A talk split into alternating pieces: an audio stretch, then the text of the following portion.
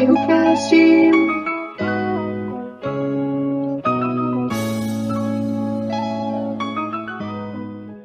Olá pessoal, eu sou Diane, Diane Padrial, produtora, trabalho com a plataforma Bairro, sou também é, uma produtora de eventos literários ligadas ao Sarau do Binho e aqui da Zona Sul de São Paulo.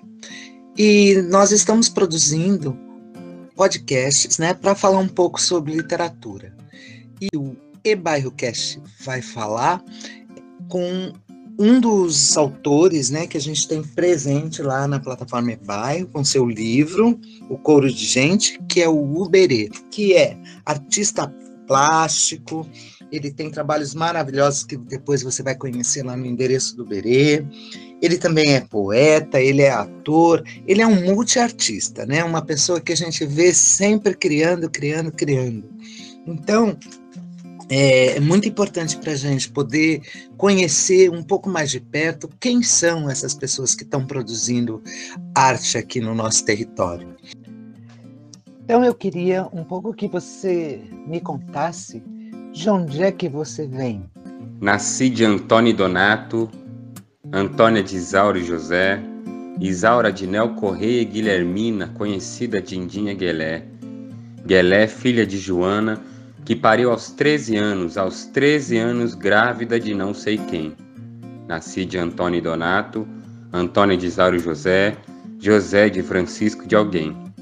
Nasci de Antônio Donato, Donato de Raimundo e Mariquinha, esses dois do anonimato, de outros nomes perdidos na linha da vida. Os caminhos das minhas veias levam para a Bahia, para o Maranhão, desembocam artérias negras de um vermelho coração, palpita em vozes latinas, no pulso um maracá, a pele do tambor é minha e é na garganta que eu faço lá. Fiquei pensando como responder essa pergunta e achei que em forma de poesia seria a melhor forma de fazer isso. Mas para além disso, sou filho de uma mulher baiana com um homem maranhense, é, nascido, porém sou nascido e criado aqui na zona sul de São Paulo, no bairro do Campo Limpo mesmo. A zona sul de São Paulo é um privilégio. A gente tem aqui artistas incríveis, né? E com uma efervescência mesmo cultural super importante. É, o Berê falou esse poema e eu queria agora pensar um pouco com, com, com vocês aí, ouvintes, né? É, tentar compreender, tentar aqui falar um pouco sobre de onde vem né, esse poeta, como é que começou os seus processos criativos? Quais foram as suas trajetórias? Eu queria que você falasse um pouco também da sua infância, para a gente ir conhecendo o passo a passo, né, de como é que foi esse desenvolvimento. Conta para nós. Olha, eu penso que minha trajetória como artista começa mesmo na infância. Eu era uma criança que gostava muito de desenhar, o desenho era uma brincadeira muito importante para mim, sempre foi. E penso que é no desenho também que eu inicio é, a minha vontade de fazer arte. E mas também eu lembro que eu era uma criança muito musical, que gostava de ficar cantando, de inventar cantoria. E assim eu penso que é, é na infância mesmo que tudo começa, né? É, então, de, desde criança eu já queria, eu dizia que eu seria desenhista de desenho animado quando eu crescesse. Eu cresci, fui fazer é, cursinho, trabalhar, fazer cursinho. Acabei entrando numa, numa faculdade de serviço social. Acho que deixei um pouco a ideia de arte de lado por pensar que não seria uma não seria uma prof... não é uma profissão que se ganha dinheiro, né? Muitos de nós que não somos não temos uma condição financeira melhor, muitos de nós passamos por esse pensamento, né, de, de querer desistir de fazer arte, achando que a arte não dá dinheiro, e realmente é uma luta, a gente sabe disso, né? Mas aí percebi que não tinha como fugir disso, né? E ao mesmo tempo, paralelo a essa questão profissional, Eu conheci o Sarau do Binho, eu tinha. Eu tava com uns 16 anos, era no bar ali, do lado do, do da universidade ali na estrada do Campo Limpo, né? É o último bar que o Binho teve ali. Conheci ali, fui sozinho uma vez, é... vi aquele povo doido, falei, meu Deus, que gente doida. Mas achei tudo muito bonito. Até recitei uma poesia que eu tinha feito no dia lá, começava. Era sobre o Banco Amarelo, o Banco Amarelo do Terminal Campo Limpo. Meu querido Banco Amarelo, muitos vêm, muitos vão, mas você continua aqui. Eu não lembro como que é essa poesia, não anotei, mas lembro que eu recitei essa poesia a primeira vez que eu vi o Sarau do Binho. E a partir daí eu conheci os saraus, depois eu fui me envolver com o sarau verso inversos, que é o sarau que acontecia ali no Jardim Monte Azul, uma molecada que era mais da minha geração, que foi muito importante para mim aquele espaço que é onde acontecia o sarau, que se chamava Espaço Comunidade, que era uma casa que abrigava coletivos de diferentes é, que faziam diferentes coisas, né? Coletivos de meio ambiente, coletivos de alimentação, coletivos de audiovisual. E ali, a partir do, do Dico, o Jaime Dico, é, ele me abriu as portas ali para eu começar a articular algum evento também. Então, comecei a articular lá o, o Cine da Quebrada, né? Que era um cine debate, e participar mais do sarau e participar também da articulação da própria casa, do espaço comunidade, né? Então ali também foi um momento muito importante para a minha vida como artista, de conhecer outros artistas, de participar da organização, é, da articulação de um, de, um, de um coletivo e de poder desenvolver também meu potencial na poesia e nas artes visuais e, e também de, de, aprender um pouquinho de, de como produz, produzir eventos, né? Então, e a, e a partir daí é, fui desenvolvendo, conheci o Jair Guilherme, que me ajudou a desenvolver muito é, as artes visuais. Nas artes visuais, não posso deixar de falar também que tem grandes inspirações em dois grafiteiros daqui da região da Zona Sul também, que é o Nave Mãe e o AKBO. São dois grafiteiros que influenciaram muito meus traços é, direta ou indiretamente, com, em, em, contato com eles ou não, né? O Jair, como já disse, é, desenvolveu, me ajudou, me, me provocou bastante nas artes visuais.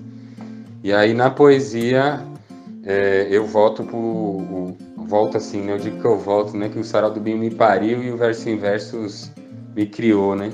Então depois dessa criação eu resolvi aparecer aí para o Sarau do Binho já em 2000 e não sei, acho que, já, acho que foi 2017, né, que eu voltei aqui pro comecei a aparecer no Campo Limpo, né, apesar de ser meu bairro, eu andava lá no São Luís e comecei a aparecer no Campo Limpo, conheci o Sarau do Binho, comecei a fazer teatro, abraçado pelo Cleidson Catarina. É, comecei a desenvolver também essa a arte do teatro e, do, e de fazer bonecos e máscaras. Enfim, são muitas coisas, né? Tem que ser sucinto, mas aqui eu tenho muitas pessoas que eu, que eu preciso agradecer mesmo pra, em relação a essa trajetória. E hoje nós estamos aqui, resumindo, né? Fazendo, faço parte aí do coletivo Será do Binho, tenho meu trabalho de artes visuais, é, autoral, e aí estamos aí também trabalhando com o e-bairro, com, tanto com uma linguagem quanto com a, com a outra. No teatro eu trabalho com, com o grupo Teatro Terreiro Encantado e faço alguns trabalhos como convidado no grupo Clareou de Teatro, né? E para além disso, dou oficinas de artes visuais, principalmente. E é isso. Berê, é, eu acho que a gente percebe aqui uma rica trajetória, né, para um rapaz bastante jovem, né, que você é, e passando por, por teatro, uma trajetória rica em relação às artes visuais, né? caminhando para a literatura, como arte educador, com a maravilha do, do Jair Guilherme, é, passando pela sua vida. Eu acho que o Jair é um mestre aqui da região, né, que a gente realmente conhece e, e valoriza muito seu trabalho, né? Muitos jovens conhecem o Jair, o pessoal amante das artes visuais, é o nosso artista. Grande beijo para você, Jair. E também é, em relação ao grafite, né? A gente tem aí o Nave Mãe, o, um, abraço também para o Nave, né? E, e, sabendo da importância dessa articulação entre as artes, né? Que ninguém se forma sozinho, né? Então, hoje, acho que hoje a gente tem essa possibilidade de, de conhecer essa pluralidade de artistas que fazem com que enriqueça muito esse trabalho mais engajado, né? Através de coletivos, de conhecimento, de participação, é, um no trabalho do outro, e essa articulação dá um caldo muito maravilhoso. Eu acho que esse é o segredo da Sul. Eu tenho essa impressão. Berê, acho que é essa multiplicidade né, de ações é, artísticas, né? é, vai te levando de um lado para o outro, hora mais presente no teatro, hora mais presente na literatura. E eu queria que você contasse aqui um pouco para a gente como é que foi assim o processo, né, e a decisão, enfim, de escrever o seu primeiro livro. Como é que esse livro nasceu? Você pode contar aí para a gente conhecer um pouco essa história? Falar para você que eu nunca tinha pensado em escrever um livro. Quando eu comecei a escrever, eu comecei a fazer zines, né? Que são publicações artesanais, é, em formas de livrinhos, assim, muito simples. Mas um livro, um livro, eu nunca tinha pensado em fazer. Eu juntava minhas poesias no, em cadernos e, e no computador também, né? E aí quando surgiu a, a, a, possibilidade de fazer esse livro, graças à, à produção da, da Felizes, Feira Literária da Zona Sul, eu fiquei muito feliz. Foi no final de 2018. E então esse livro, Coro de Gente, ele é um compilado de poesias que eu escrevo desde o de, do começo, que eu, eu comecei a guardar mesmo meus textos em 2013, 2012, até 2018, quando eu lancei o livro. São poesias de, de épocas diferentes. Então, quanto tempo demorou para publicar é uma pergunta muito é, relativa, porque pode ter demorado os meus 26 anos de idade, ou pode ter demorado uma semana que é, a Suzy me falou, olha, você tem a possibilidade de lançar um livro, organiza suas coisas e manda. Porque foi tudo muito rápido, sabe? Então me sinto muito feliz e muito agradecido também por isso. Ter a alegria de ter ver meu nome publicado num livro é uma coisa muito muito potente, né? Muito importante para gente que escreve nas margens de cá, né? Então queria que você agora, é, já que estamos falando da margem de cá, queria saber aí um pouquinho o que é que se escreve aqui desse outro lado do rio. Então queria que você falasse um poema agora. Pode ser? Vamos lá? Eu não escrevo poesia. A poesia me escreve. Da poesia sou escravo. E no centro do peito eu tenho um pincel cravado. Não é parte de mim, é arte, o meu inteiro, da ponta dos dedos até a ponta dos dedos, por fora e por dentro. Quando a poesia é meu céu, o céu é meu chão. Aqui em cima faz frio, mas eu posso voar. O meu rosto vira terra e eu ganho um sorriso arado. Os meus olhos germinam na mente fértil. Quando a poesia é meu mar, o poeta é meu barco. E lá profundo tem muito que ainda não se conhece. O coração vira peixe, o coletivo é cardume, no oceano peito, a boca Beiramar. Que maravilha! Muito gostoso esse papo aqui com o Berê. É sensacional poder ouvir né, um poeta de tanta qualidade e a gente ter esse, esse menino, esse moço aqui na Zona Sul é muito bom. Poema lindo, Berê, muito bonito mesmo. Quando o coletivo é cardume. Pois é, a gente tem um trabalho que é muito do coletivo, né? Como a gente havia falado, é, temos uma, uma, uma relação aqui, né? De muitos coletivos, e isso dá uma interação.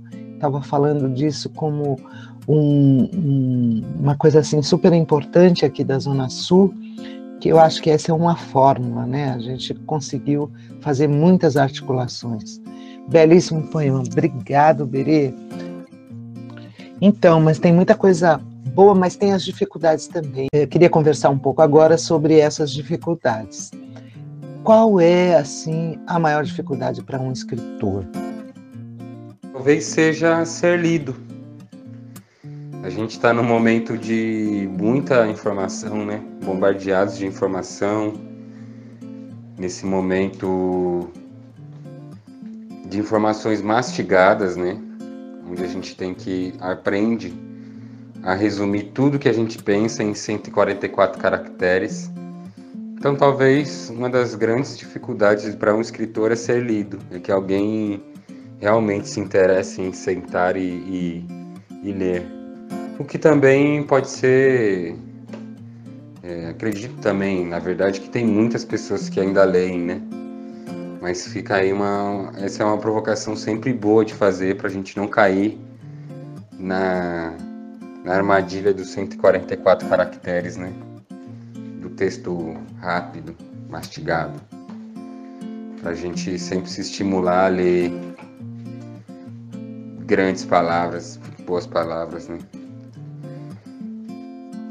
Pois é, Alberê, vivemos tempos, né, onde a imagem, né, um tempo muito imagético e com limitação da escrita, né? Quando é textão, ninguém quer saber de ler, ou então esse limite que você está colocando.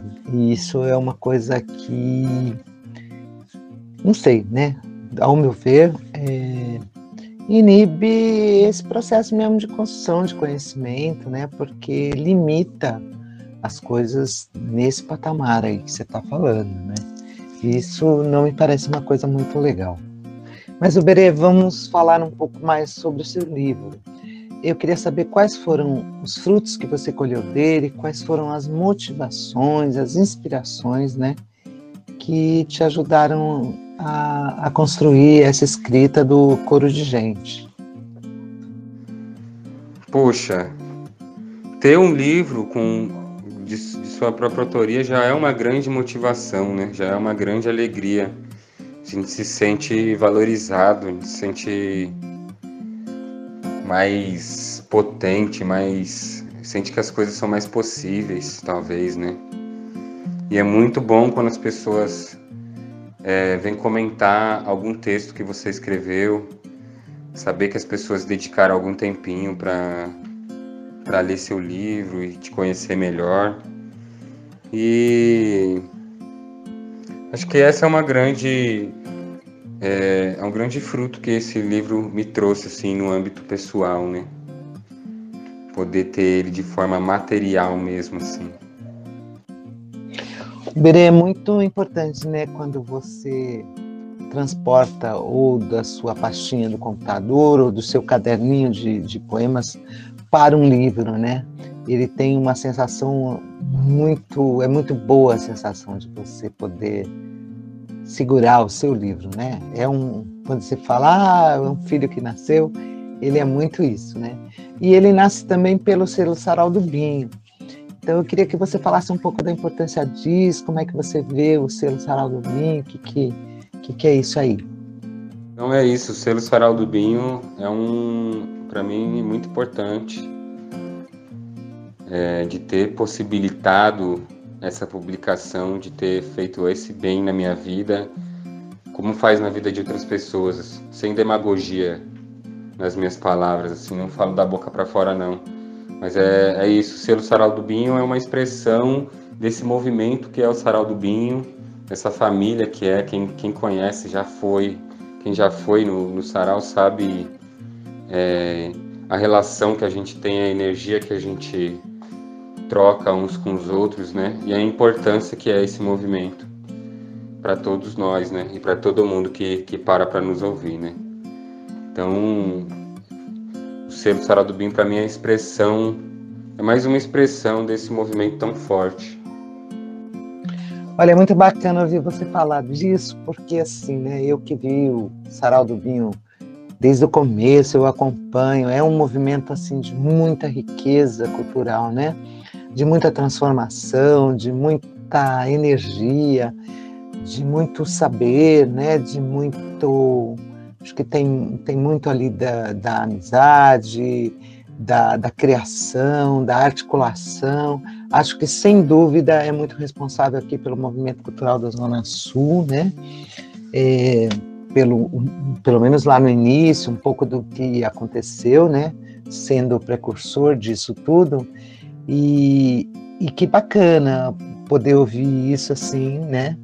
De um jovem escritor que está aí com o seu primeiro livro e ter a possibilidade de ter um selo que é um selo que dá essa identidade aí da qual você está tá falando, né? Isso eu acho que é muito, muito bom. E aí dá para a gente falar um pouco dos saraus, né? Eu acho que você é um frequentador do sarau. O que, que é isso, hein? Como é que é? Então minha relação com o sarau do Bim é essa. Acredito que foi o sarau que me pariu como poeta, de, de parar para escrever poesias e é o sarau que me acolhe da melhor maneira nesse momento e que eu acolho também nas minhas nas minhas correrias, nos meus pensamentos. É uma família que eu gosto de cultivar, é um ambiente que eu gosto de frequentar. É... Sinto que tem uma diversidade de, de, de escritores, de, de artistas muito incrível, que é uma expressão mesmo do que a gente tem na, nas quebradas, que, é de, que vai do jovem é, para o mais velho, do punk pro, pro, pro nordestino, pro repentista, é, para a mulher que, que, que cobra suas dores, pro, pro homem negro que, que reivindica, que denuncia. Tem essa diversidade que é incrível e envolta nessa relação de carinho mesmo. Acho que é o mais importante que eu sinto na, na, nas nossas relações do Saradubim é o quanto de carinho que a gente cultiva uns com os outros. É, Berê, acho que tem muito disso mesmo, né? Do cuidado com o outro, do carinho, esse amor. Tem também, eu acho que uma, uma, uma preocupação no sentido de uma de uma coletividade, né? Um, um, plano muito assim, no plano da colaboração. Acho que isso é bem bacana, né? E fora esse caráter, eu acho que ainda tem essa questão dos lançamentos dos livros, né? O estímulo à escrita, muito estímulo à leitura, né? Pelo trabalho de, de doação de livros. Então, acho que tem muito essa, essa coisa da leitura. E aí, aproveitando esse essa questão, queria saber como é que você está vendo assim a leitura no Brasil, né? Como é que você enxerga, que momento que a gente está, como é que você vê isso? O que eu tenho refletido sobre essa questão da leitura é realmente a questão do quanto a nossa mente está sendo treinada para ficar cansada com tanto de informação que a gente recebe a partir das redes sociais e treinado para resumir todos os nossos textos em 144 caracteres, né? A gente está sendo treinado para produzir e consumir informações rápidas. E aí a leitura muitas vezes acaba ficando de lado, né? Então essa eu acho que é uma reflexão que a gente tem que tomar não só no Brasil, mas no mundo todo. E ao mesmo tempo, eu acho que a gente vive tem vivido aqui uns anos para cá esse, esse momento muito importante interessante, que é dos, dos, movimentos culturais de periferia lançando seus próprios livros, né? Os saraus podendo criar seus próprios selos, suas próprias publicações, os artistas é, da periferia conseguindo lançar seus próprios livros, o que é um grande estímulo para a leitura, né? Para a própria periferia, né? A gente se interessa muito mais em lei quando a gente sabe que aquela pessoa vem fala do mesmo lugar que a gente. Muito importante compreender esse esse local de fala, né? E é bem bacana que quanto mais produção a gente tiver aqui, eu acho que a gente também acaba lendo mais e incentivando muito mais, né? E esses momentos que a gente está vivendo hoje, num momento de pandemia, eu acho que ele tem chamado um pouco para a leitura, né? Eu tenho observado muita gente postando, muita coisa do que está lendo e tal. E eu queria saber para você como é que está sendo lidar nesses tempos, né, com, com a pandemia aí, nesse isolamento social, como é que como é que está sendo assim para você? Olha, pessoalmente a atuação é, tem sido cuidar o máximo possível da minha saúde e da saúde de quem está em volta, né? cuidar da cabeça, do corpo, do coração. E tenho o privilégio de estar com duas pessoas importantes para mim e estamos relativamente bem, então a gente tem tempo para para criar também, né? Todo dia a gente inventa alguma coisa para criar. Um tá fazendo máscara, o outro tá pintando, o outro tá escrevendo, o outro tá fazendo um vídeo para trocar afeto também com as pessoas que estão nas suas, nas suas casas. Então, no, no quesito pessoal, é assim que a gente está se mantendo. No quesito profissional, é, a gente está ligado aí mesmo a, a, pensar projetos digitais mesmo, né? Pensar como é, continuar fazendo arte, continuar fazendo teatro, continuar fazendo poesia, continuar fazendo artes visuais é, virtualmente. Infelizmente, né? Eu que sou da, da, mais ligado às coisas artesanais, dou uma sofrida, mas isso é um aprendizado que a gente está tendo que ter. E é assim que a gente está tá atuando, digitalmente mesmo. Eu vejo que você está muito bem acompanhado, né? Cheio de artista plástico do teu lado. Então, eu imagino que isso também, esse processo criativo, ele colabora muito para a gente conseguir, para esse fôlego, para a gente conseguir sobreviver, enfim, é, na pandemia, mas criando, né? Então, acho que é bem legal isso que você nos traz. E, e aí queria ver assim, né? Como é que você pensa hoje, né, no seu imaginário, que mundo que a gente vai ter depois dessa pandemia, né? As pessoas estão mudando, haverá mudança, né? Quais mudanças é, você vislumbra, o que, que você está enxergando para depois desse processo? Olha, eu vou citar o Ariano Suassuna para conseguir responder mais ou menos essa pergunta, né? O Suassuna diz que ele não é nem otimista nem pessimista, ele é um realista esperançoso. Então, vou seguir na linha realista esperançosa de pé no chão de pensar que infelizmente a gente tem um tempo ainda mais para para que essa, essa situação se resolva de fato. É, Acho que essa resolução da pandemia ela não está tão perto quanto a gente imagina. É, e, essa, e, essa, e essa coisa vai se resolver aos pouquinhos mesmo. É, a gente vai poder voltar para a rua e vai mais naquele contato distante, etc e tal. Mas essa é a parte realista, mas a parte esperançosa é que eu sinto sinceramente que a gente está caminhando para um momento melhor. Eu sou da crença de que na natureza as coisas são, são realmente cíclicas, né? E a primavera vem, o verão vai vir também, o sol vai voltar a brilhar e as coisas vão melhorar. Acho que a gente está no momento de destruição mesmo, para poder chegar no momento de reconstrução. E a minha parte esperançosa também espera que esses governantes, esses, esses assassinos, esses, esses genocidas, que são os filhos da ditadura, são filhos da, da, do colonialismo, do, do, do escravismo brasileiro, que essas pessoas se vão, que essas pessoas sumam mesmo da, da existência da Terra e que a gente consiga, enfim, criar uma sociedade livre, igualitária, do jeito que a gente sonha, do jeito que a gente prega, do jeito que a gente trabalha para construir, né?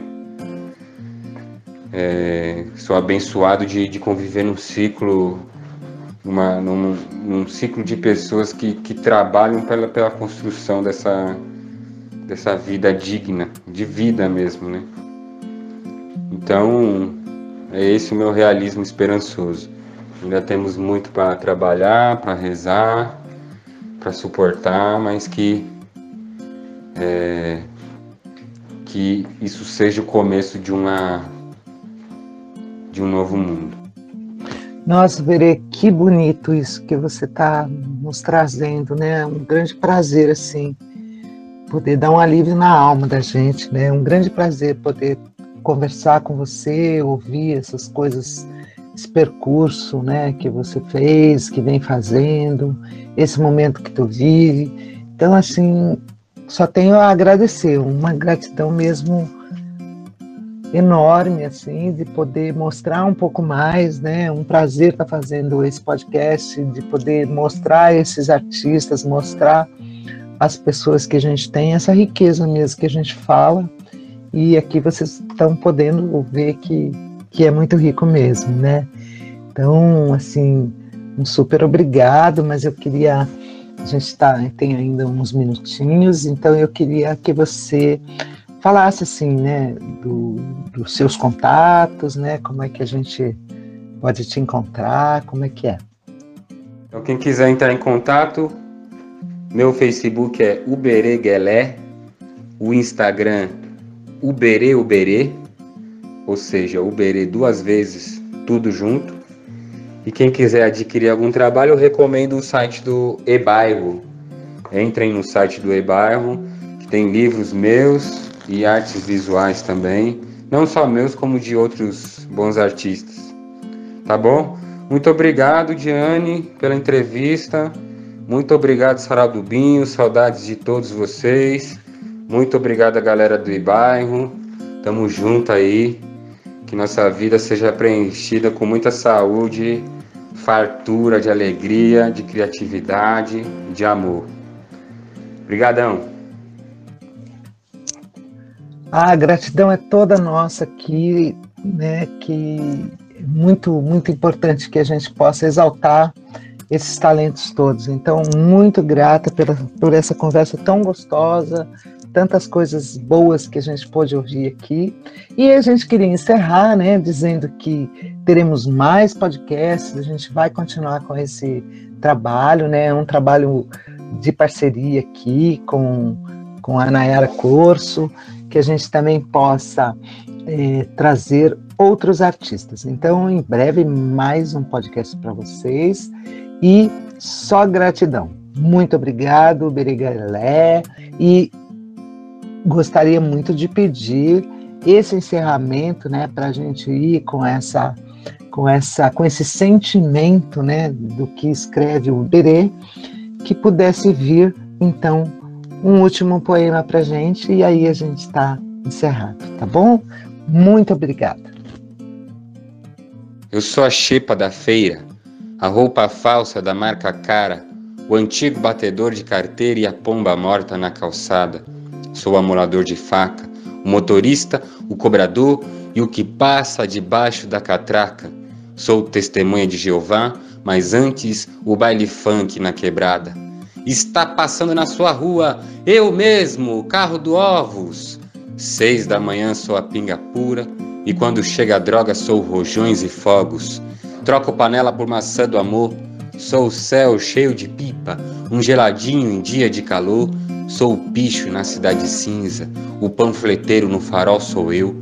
É na lotérica que eu pago e aposto. O carro queimado na rua é meu. Devo, não nego, pagar eu não posso. Eu gosto mesmo é de ver o timão. Sou a vitória sofrida, sou a bala perdida e a bala de Cosme Damião. Para quem ainda não entendeu, meu nome é Homem do Pão.